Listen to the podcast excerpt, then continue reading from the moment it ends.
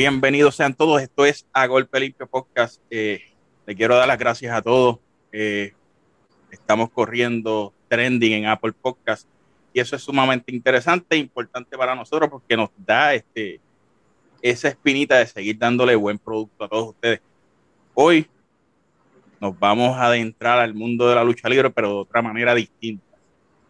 A través del lente y de la dirección de una persona que ha hecho muchas cosas interesantes en, ¿verdad? en nuestra en nuestro folclore puertorriqueño. O sea, estamos hablando películas como Que despelote, que es una de las que ha marcado mucho. Vico sí, que fue como que un boom extraordinario.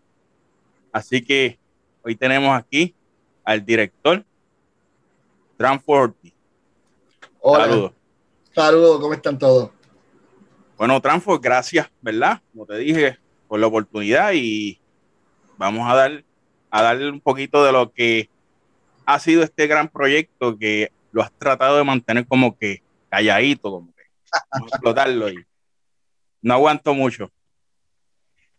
¿Quién es Transport Vamos a empezar. Bueno, Transfer Ortiz eres tú, eres tu hermano, tu vecino, tu primo, y lo que quiero decir con eso es que soy un, puertorriqueño que quiere echar para adelante, que tengo mis sueños, tengo mis metas, eh, soy padre de familia, eh, y creo, creo, no estoy seguro que todavía me faltan muchas cosas por cumplir y, y, me gusta tener, eh, tratar de hacer cosas buenas, no solamente en cuestión profesional, sino también en lo personal. Así que cuando me preguntan quién es Transfer pues digo que soy, soy uno más, uno más de ustedes. Interesante.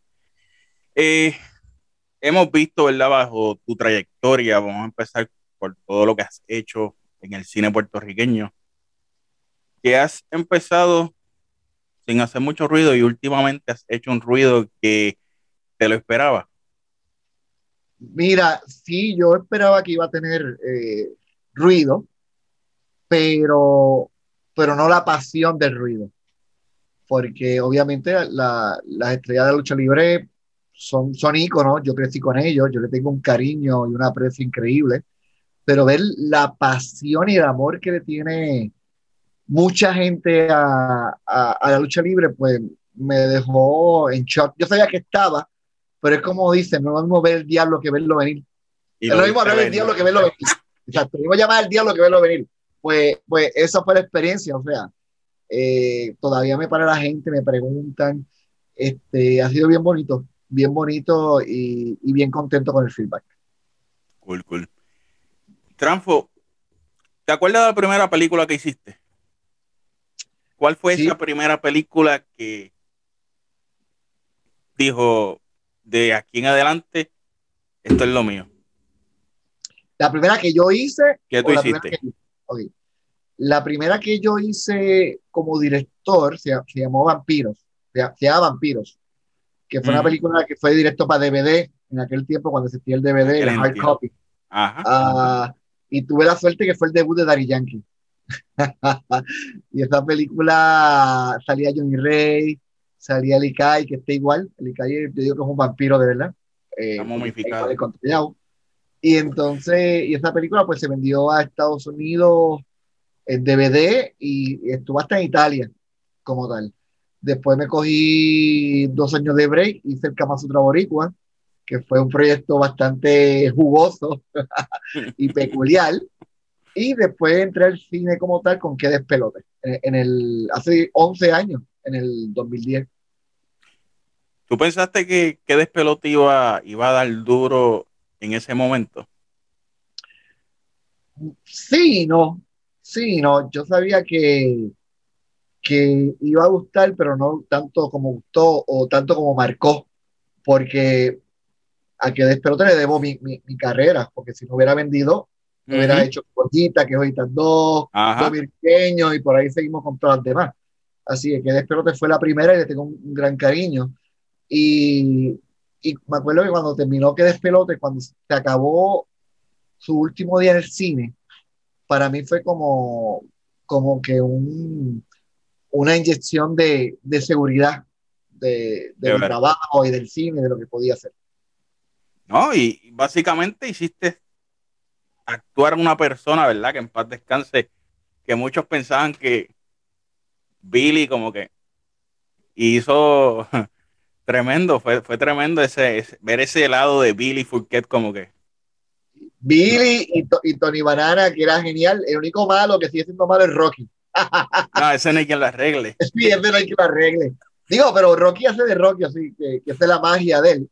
Pero, pero Billy era una persona hermosa, mano. Era hermosa, era paranoico, me acuerdo.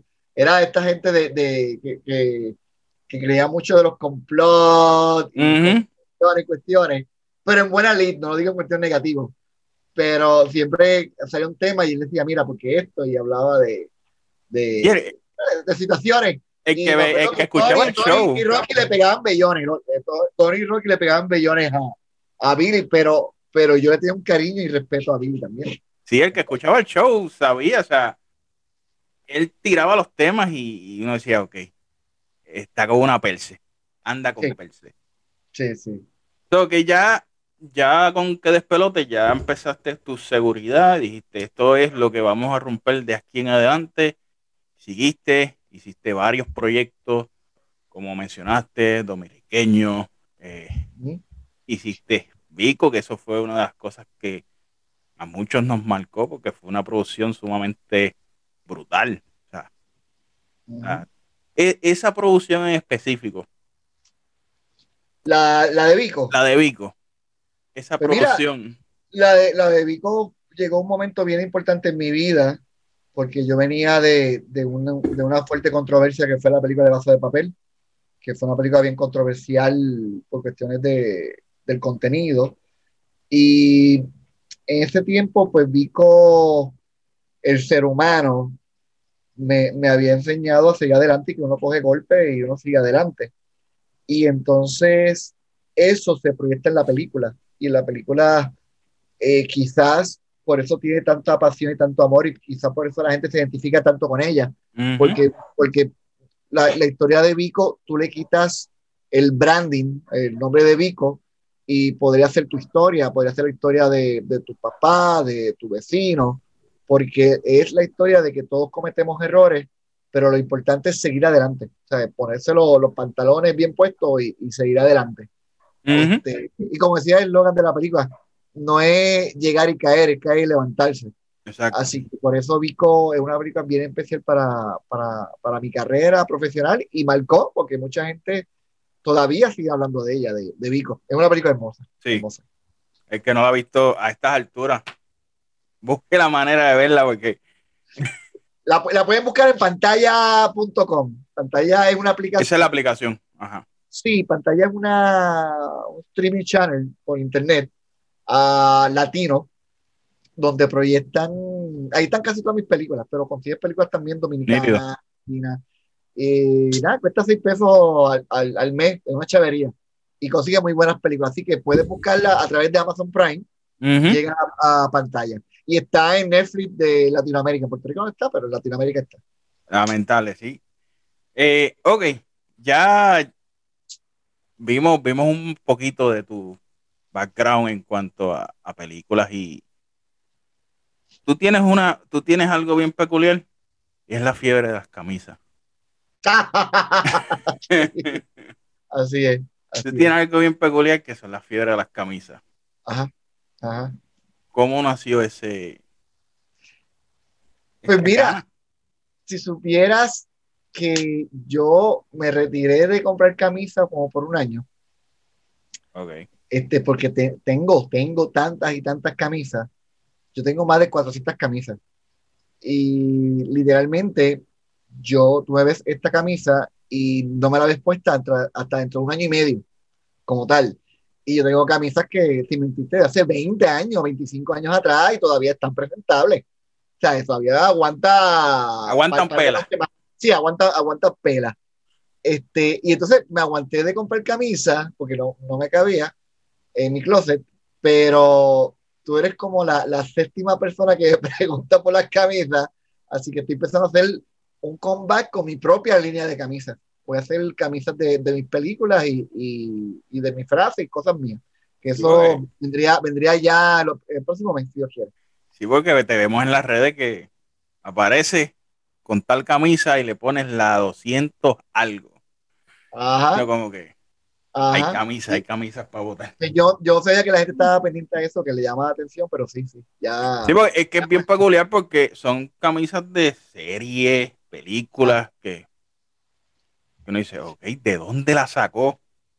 Sí, no, yo las colecciono y entonces amistades mías, o sea, son eh, camisas de diseño raro, ¿verdad? Este, esto es una película independiente ahora mismo que tengo puesta. Pero los amigos míos, los bien cercanos, saben qué tipo de camisa me gusta y me la, y me la compran. Eh, tengo un buen amigo que me regaló una de Twilight Zone de la serie de los 50, que es de mis favoritas. Wow. Este, y sí, son, son camisas que, que tú no vas a conseguir en ningún otro lado. O sea, es bien rara que tú consigas esas camisas. Así que, sí, sí. Pero, hecho, y después descubrí que John Lasseter, el que era el director de Toy Story 1 y, 2, que decía los estudios de Disney de animación, él colecciona camisas hawaianas. Y él tiene sobre 3.000 camisas hawaianas. Ese sí me ganó, como tal. Pero voy a regresar ahora a hacer ese, ese combate de camisa con, mi, con mis camisas, así que pendiente. Tu propia línea. Interesante. Propia línea. voy a hacer una, una, una baripili, una, una de esas mujeres así, esas mujeres empresarias. Voy, voy en camino a eso. Interesante. Ahora bien, ¿cómo nació? Porque para esto tiene que haberte nacido el amor a. ¿Cómo nació esa, ese amor a la lucha libre? Pues mira, este, yo soy de la generación de la época de oro de la lucha libre. Yo tenía 8, 9 años cuando estaba en su peak a mediados de los 80, principio de los 80, mediados de los 80. Yo tenía 8 años y me acuerdo que, que sagradamente los fines de semana veíamos la lucha libre y me pasaba peleando con Eso era como ir a la iglesia. Eso era como ir a la iglesia. Exacto, sí, eso era sagrado. Eso era sagrado en casa. Y mi abuela se iba, peleaba y le hablaba malo a, a Chiqui y, a, Hugo, porque Hugo era rudo. era del club de los que le hablaban mal a Chiqui. Eso, ah, era como olvidar. Mi abuelita era heavy, heavy con eso. Y entonces, pero después, pues crecí, ¿verdad? Tuve otra, otra, otras pasiones y, me desconecté de la lucha libre eh, a finales de los 80 ya estaba desconectado porque pues me, me interesó más las artes y ese tipo de, de, cosas. Y qué ironía que ahora las artes traigo la lucha libre, ¿verdad? La, pero, pero mi pasión de la lucha libre viene desde, niño, como tal. Entonces, pero la idea de hacer la película de la lucha libre viene cuando hicimos que joyita la primera, que lo que han visto, sabe que Chiquistar sale. Exacto. Chiquistar en la película es el esposo cornudo, que Molusco se tira a la mujer, y cuestiones. Y yo me acuerdo de cuando grabamos su escena, cuando terminó, empezamos a recoger, el club estaba recogiendo, y yo no pude aguantar más y le pregunté, oye, Chiqui, ¿cómo es esto de la lucha? Y, empezó, y empezó a hablarme, a contarme historias increíbles. Y entonces, cuando miró para atrás, está todo el crew, el así. Sí, como que. Sí, como el, meme, como el meme del abuelo Simpson, que está todos los nenes así viendo lo que él cuenta, estaba todo el crew y dije, wow, mano, aquí hay algo, aquí hay algo. Y las historias eran increíbles. Y yo iba a hacer una, una película de la, de la, vida de Chiquistal, no de la lucha libre, era de Chiquistal. Entonces, cuando empiezo a entrevistar a la gente alrededor de, de Chiqui, entrevisté a Sabio Vega, y la historia de él también era espectacular. Y empezaron las ramificaciones. Sí, y ahí me di cuenta que todo ello es, es, un, es un, solo, un, una colectividad, es un, solo Tú sabes, porque Chiqui, no existiría sin Invader, o sea, Carlos no existiría sin Abdullah, eh, y viceversa, o sea, eh, este, todos ellos eran un solo grupo y todos ellos tienen historias increíbles por separado y como grupo. Y entonces decido hacer la película de, de las superestrellas de la lucha libre, como, como colectivo, como grupo. Y obviamente, como han visto las fotos que se han, se han escapado, este, estamos tocando la época de oro desde los 80 hasta principios de los 90. Sí, una época básicamente más memorable. Ese punto 80-90 fue, fue impresionante. El pico, bueno, porque ellos, la gente recuerda a menudo en los 80, pero yo me atrevo a decir que la lucha fue más, más impactante que menudo, porque por ejemplo, ellos tienen el récord de, de Irán Bison, ellos metieron 40 mil personas a un lugar que caben 23 mil personas. O sea, una cosa ridícula. Ellos metieron, metieron más gente que, menudo a Irán Bison. Tú sabes, este, lo que pasa es que quizá como, como menudo es más artístico y más pasó a, más, más las artes, quiero decir y pasó más al público norteamericano, ¿verdad? Este, y quizás nuestros luchadores no, no, eh, como colectivo no llegaron a ese crossover como tal, sino uno que otro. Eh, quizás por eso menudo está más en la memoria, pero, pero en esa época era la lucha libre. Era Carlos Colón, era Hugo, era el Invader, era eh. Chiqui, cuando Chiqui traicionó a, a, a, Invader, eso fue, eso Puerto Rico se paralizó cuando pasó eso, o sea, fueron momentos heavy en la cultura puertorriqueña. Exacto. De aquella época, o cuál fue el luchador que te marcó y dijiste, este, este personaje me encanta? El supermédico. A mí me encantaba siempre. Mi lucha favorita era la, de los enmascarados, porque en aquel tiempo era los invaders contra los, los supermédicos. Exacto. Y, eran tres y tres, tres invaders y tres, y tres supermédicos. Eh, y ese misterio del supermédico siempre me, me, me cautivó, ¿verdad? Me, me, encantó. Y verlos en punta en blanco, entrando y saliendo en punta en blanco, como que, ¿cómo lo hacía? Sí, era como que tan misterioso y ese, ese flow, ese, ese, ese misterio, ese poder, pues, pues siempre me, cautivó y, y, por eso Supermédico está en la película. Yo y lo conocí en persona y me puse la máscara de él en una de las entrevistas que hicimos para la película. Y yo, fuck, tengo la, la, máscara de supermédico original en mis manos. y me la puse, y me la puse. que, que, son, experiencias inolvidables. Eh, trastocamos, dijiste, principios 80, 90. Eh, o sea, en ese trayecto pasaron muchísimas cosas, eh, historias que jalaron al, al, boricua. O sea, luchas de andamio, luchas de fuego, alambres de púa. Eh, ¿Qué no se hacía en esa época? ¿Qué no se hacía? O sea, y que no, y, nadie se ha atrevido a hacerlo otra vez. Exacto. O sea, ya, ya esos veteranos dieron el máximo, pero tú tratas de capturar en la película ciertos puntos en específicos de, esa, de la historia entre ese tiempo. Sí, no, nosotros recreamos peleas clásicas y programas eh, o segmentos clásicos de esa época. O sea que, o sea, nosotros recreamos Chiquita Sport Shop. Sí, vimos una de las fotos por ahí que corrieron. Y recreamos al chavo varias entrevistas de Chiquita Sport Shop, varias entrevistas de la Capital Sport Promotion, este, cuando hubo entrevistando a ciertos luchadores que no voy a decir porque no quiero matar a la sorpresa, este, pero ya han visto algunos. Pero fue, fue bien, fue, fue, lo hicimos con mucho cariño y mucho amor y, veíamos los videos en YouTube y las referencias. Y él, no, este en esta camisa, él se movía así, él hacía, este, este él, dijo estas palabras exactamente, así que, que tratamos de hacerlo lo más, lo más literal. esos segmentos de Chiqui eran bien hardcore. Exacto, bien fuerte. En aquella época, o sea, ahora tú haces un segmento así. Mira, yo me acuerdo, no, no voy a, decir cuál fue, que, pero recreamos uno. Y yo me acuerdo que cuando el libreto, Juanpi, que hace TNT, él me dice, pero tú, no puedes hacer eso, no podemos hacer esto. Y digo, Juanpi, estamos haciendo una película basada en los 80.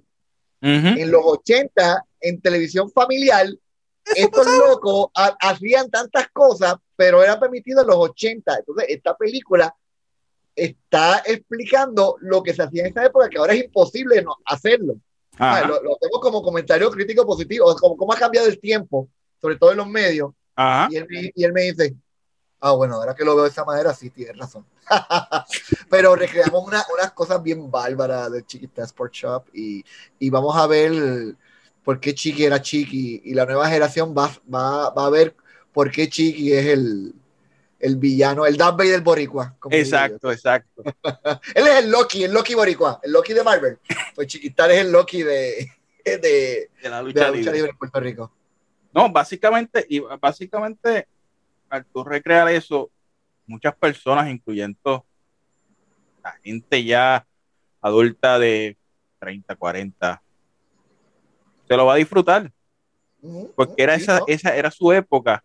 Y los la generación de ahora, al ver el por qué nosotros le llamaba, se le llamaba Chiqui el rey de la lucha libre, el dios Lucifer. Eh, la gente va a entender el por qué. Sea, porque hay muchas, hay muchas cosas que lo puedes buscar por YouTube, pero han perdido su, su, su efecto, han perdido su, su, su, mensaje. Pues porque ya se ve muy viejo, o pues no se, no se aprecia bien.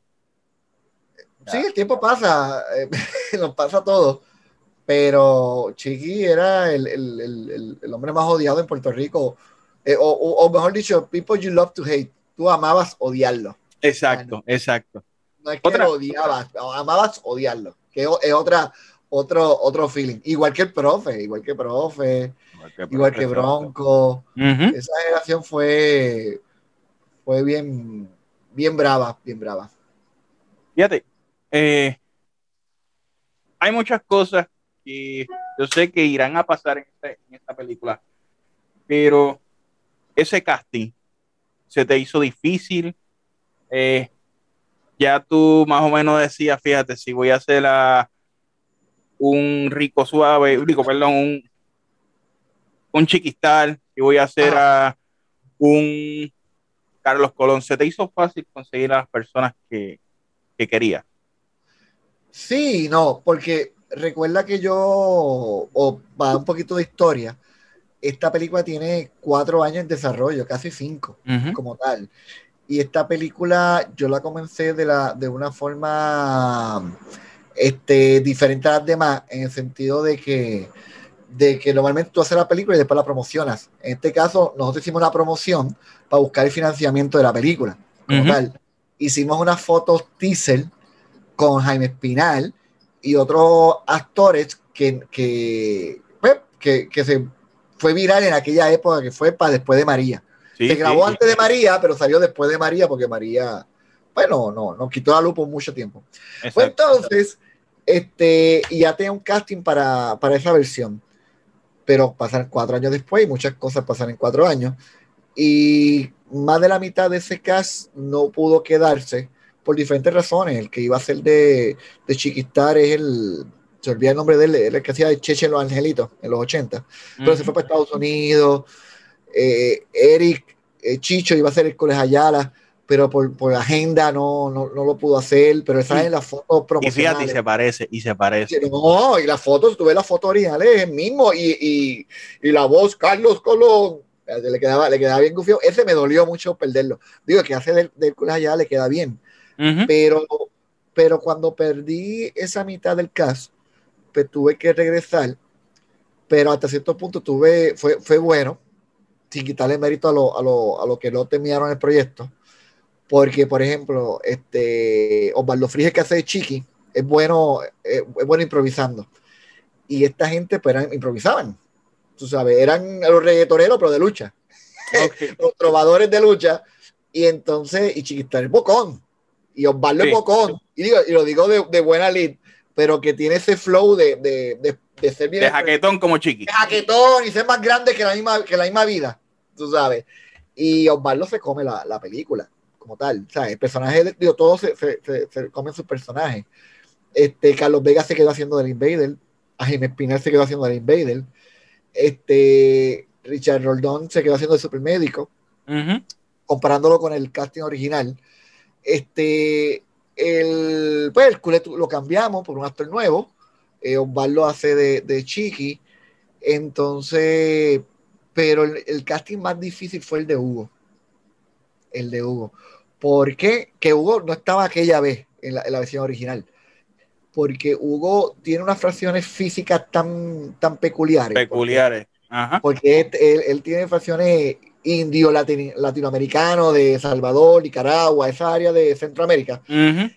y, y, yo estaba bien preocupado por ese casting. Entonces, y, y tuve suerte encontramos a Luis Ponce, que, que quizás físicamente no es idéntico, este, pero en el, en el, en el flow, Los en la pose, en su personaje, tú ves a Hugo, tú Ajá. lo ves ahí. Eh, ah, subieron un video, Hugo subió un video. en Lucha Libre Online, correcto. y, y tú ves a Hugo, a la que abre la boca, tú sabes, se transforma en Hugo y tú dices, ese es Hugo. Tú cierras los ojos y, y piensas en Hugo.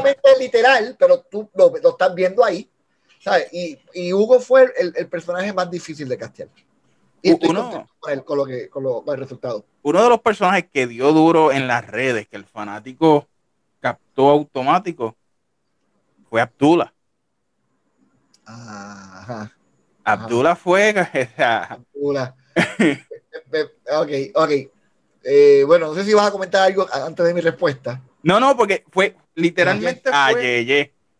O sea, verlo a él con la ropa idéntica, Eh. verle los ojos como que desorientado, o sea, te Sí, lleva, sí. te lleva, te lleva.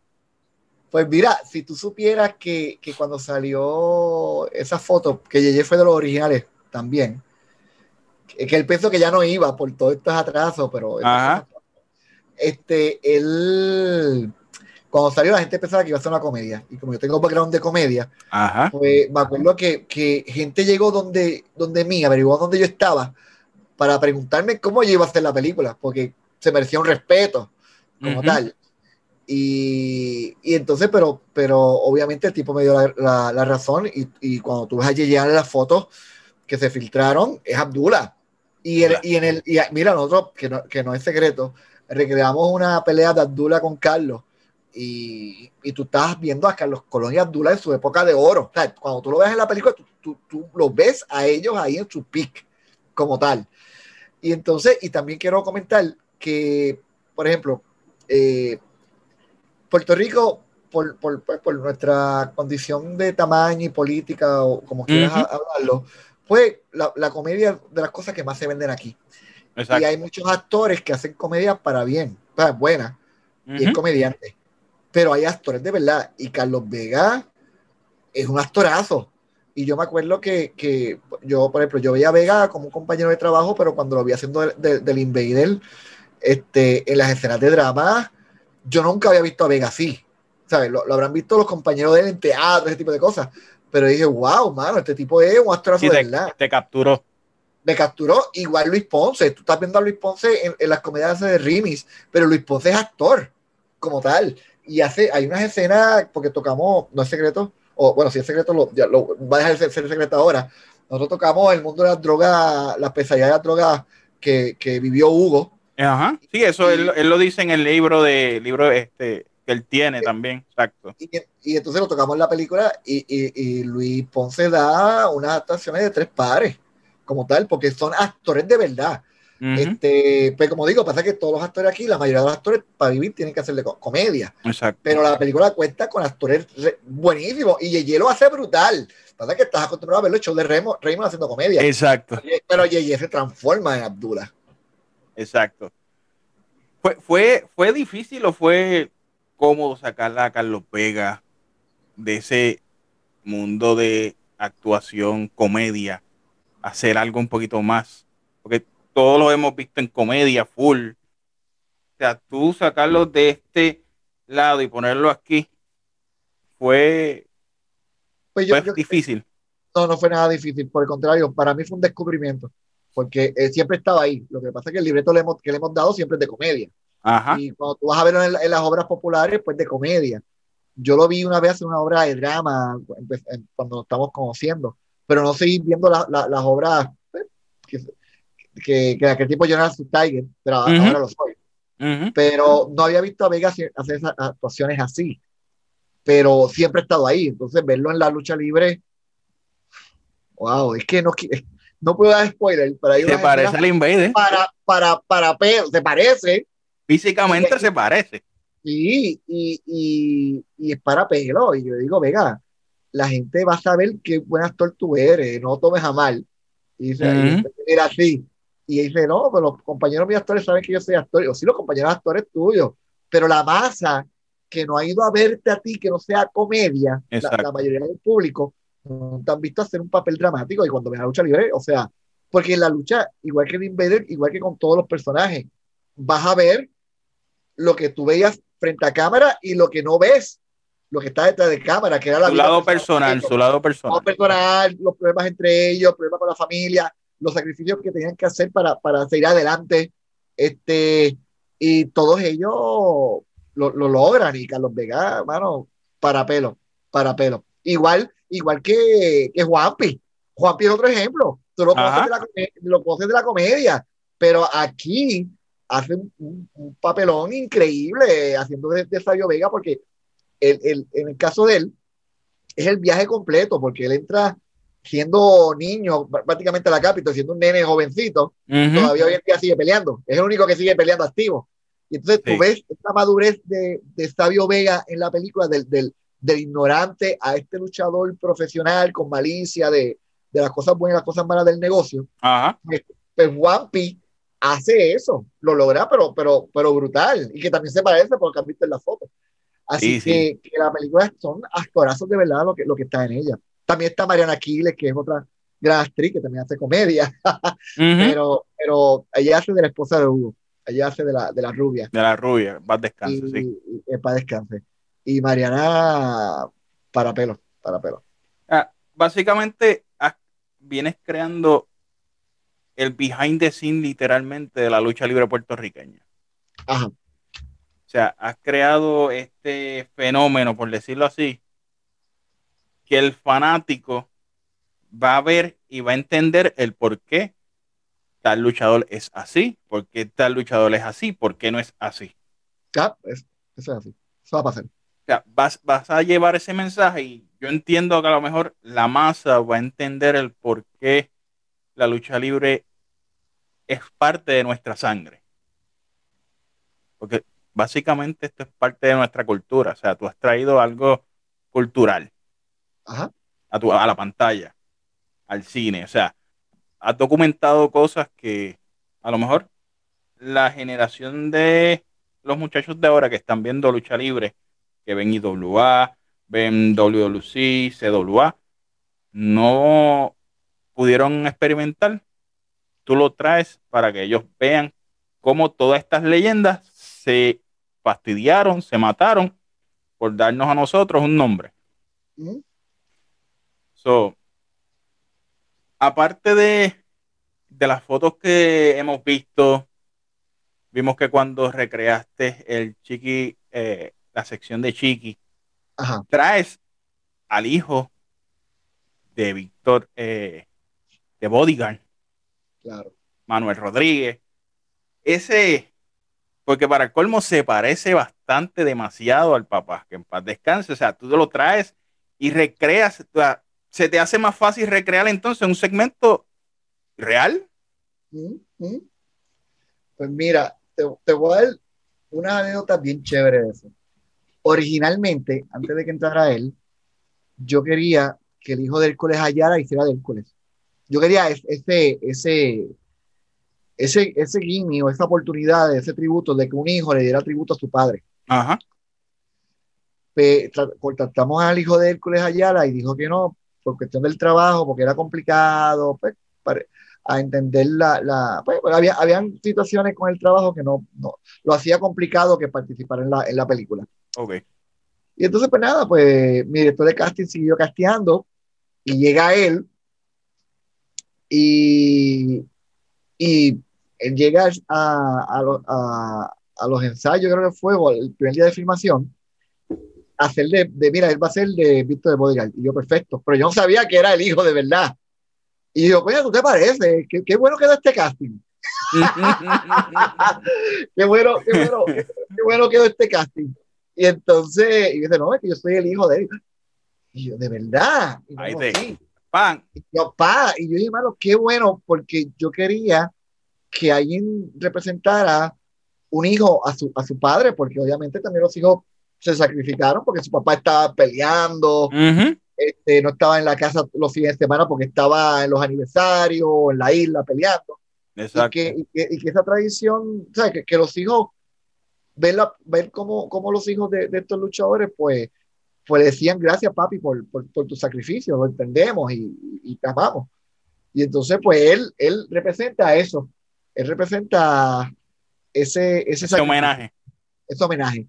Y fue como anillo al dedo, fue como anillo al dedo, ¿verdad? Este, inesperado. Y, y, y yo me acuerdo que, que él decía, porque él, se imaginaba que era la típica entrevista o sketches que graban la lucha libre para profesionales.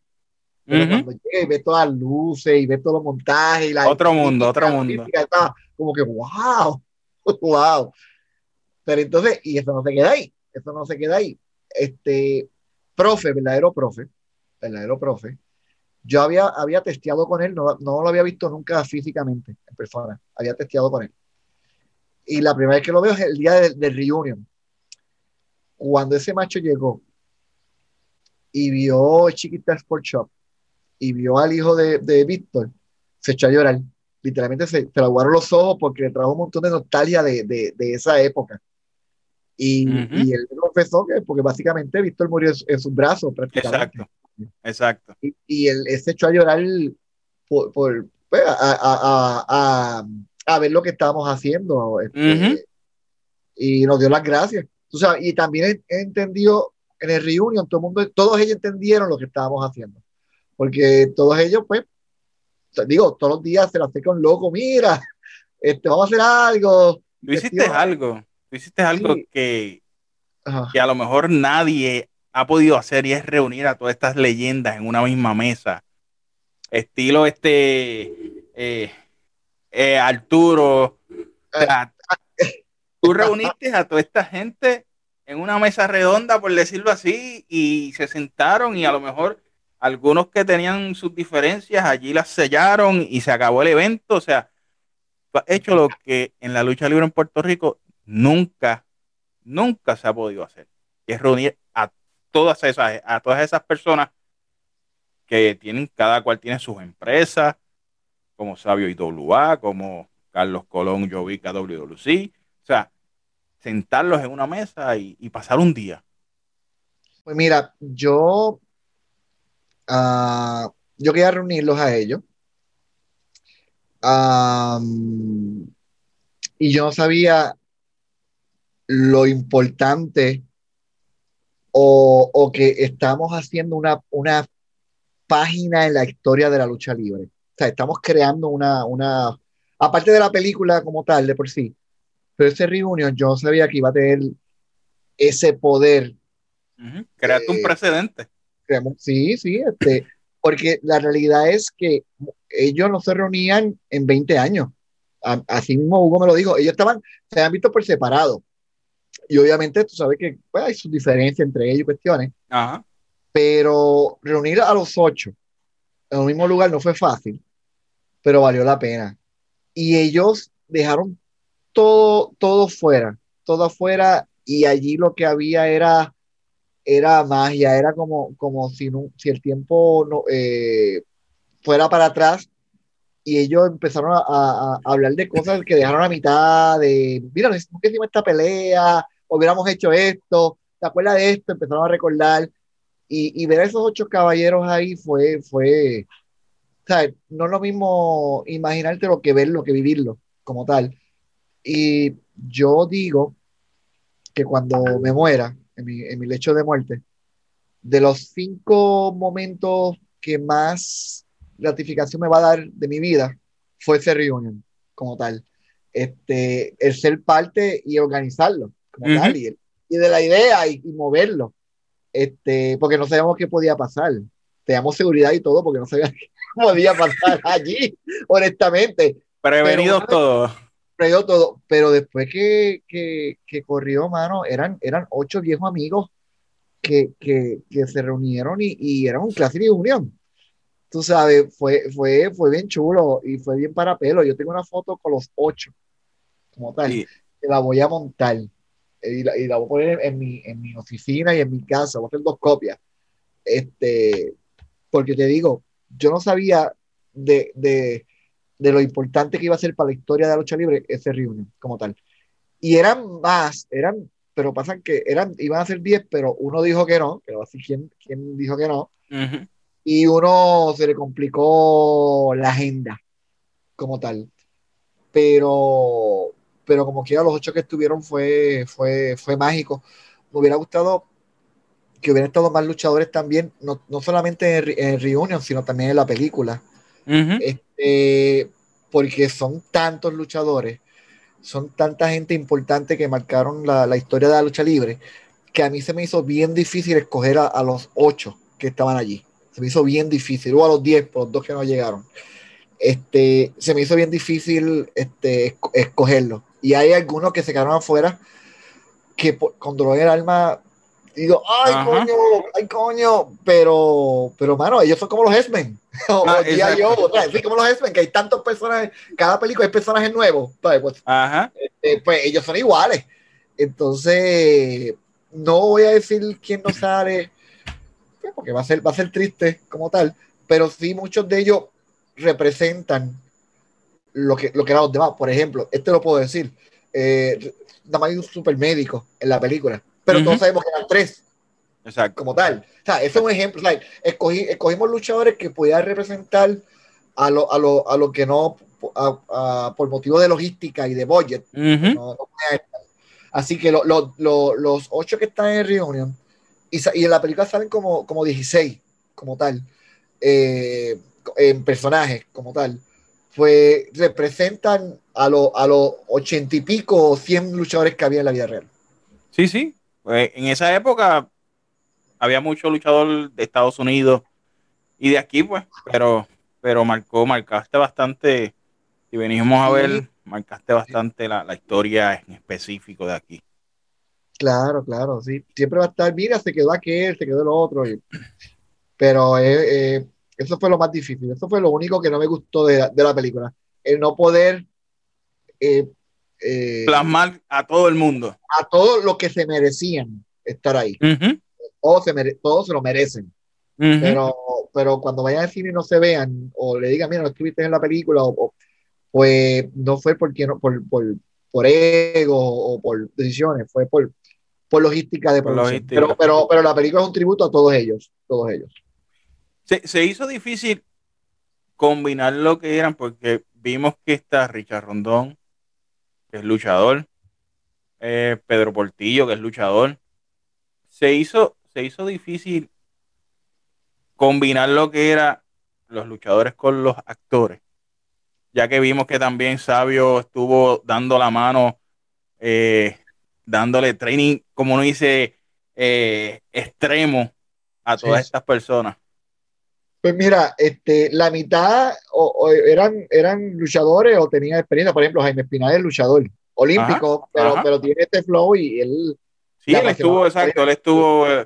Ah, no, y cuando tú lo veas de Carlito en lucha, tú estás viendo a Carlos Colón. Tú estás viendo sí, hemos visto un par de fotos y eso es. No, no, pero tienes que verlo, tienes que verlo en acción. Con la truza, con la truza. Sí, mira, por ejemplo, en, en, en, Carlos Cueva, que hace Víctor Llovica, este nosotros grabamos primero las escenas de drama, conversando.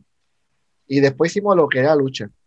Este, y el primer día que Jaime subió al ring y empezó a pelear, en, Cueva, que hace de Víctor Jovica, se salió del personaje y se convirtió en fan y va donde mí me dice, Mara, estoy viendo a Carlos en su pick, estoy viendo a Carlos, a Carlos Colón en su momento de gloria, tú sabes, este, y no, Jaime está, está brutal.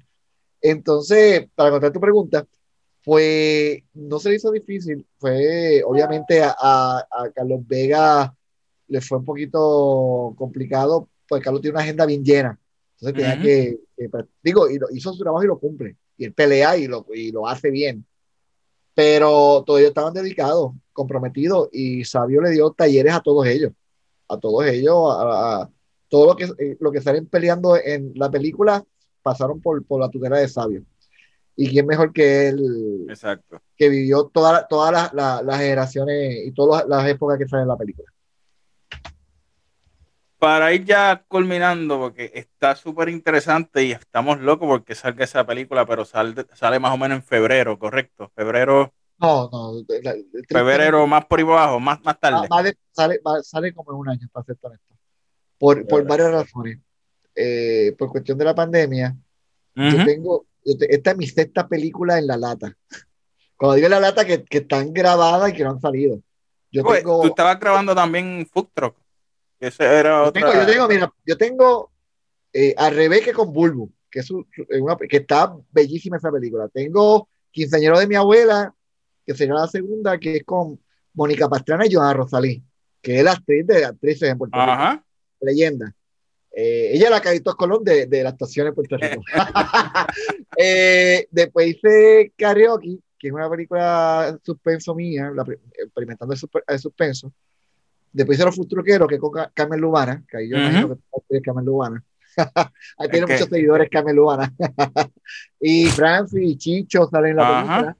Después hice Dominiqueños 3 y ahora lucha libre. Entonces, yo voy a retirarme como, como por cinco meses de filmar porque tengo mucho trabajo de post. Pero entendemos que la primera de nosotros, eh, al revés, saldría en febrero, así cada dos meses saldría una. Y la lucha, estamos hablando de, de eh, posiblemente, eh, ya no, no, te voy a mentir, a finales de 2022. yo sé que suena triste, pero a la que es mejor para la película porque va a ser un mejor producto. Porque hay mucho, hay efectos especiales. Hay mucho efecto. Okay. Sí, porque estamos recreando 30, un estadio de 30 mil personas. Eh, malas luchas, este, y son luchas alcorosas que estamos recreando. Que no hemos terminado, nos faltan como cuatro días que terminamos la semana que viene, realmente. Pero la película sería ah, después de la segunda mitad de 2022. Pero la, va a valer la pena, la espera. No, no, el, el, el furor literalmente del fanático está. So, que créeme que el fanático va a ir a verla, sí o sí. Eso, eso no hay duda. No hay duda. Y, y, qué bueno que básicamente se le esté dando un homenaje a 10 o a más personas en una producción que, que romperá barreras. O sea, porque básicamente la lucha libre es una cultura, pero muchas de estas leyendas viajaron el mundo. Que esto en cualquier lado se va a terminar de ver internacional, México, Estados Unidos, o sea, alguien de por allá la va a ver. So, Transfo, en verdad, mil gracias por el ratito y en verdad el mayor de los éxitos. Gracias por la oportunidad. Y sabe que aquí, pues, las puertas abiertas siempre para este, pro, este proyecto o los demás, porque pues lucha libre es lucha libre, pero también. Eh, no, gracias, gracias por la oportunidad y como te digo, el que alguien me llame para entrevistarme por tal, eh, como tal, ya es un honor. Ya es un honor. Así que gracias un millón. Así que no se diga más. Así que muchas gracias. Y esto ha sido todo en A Golpe Limpio Podcast. Transfo, muchas gracias y hasta la próxima. Gracias a ti.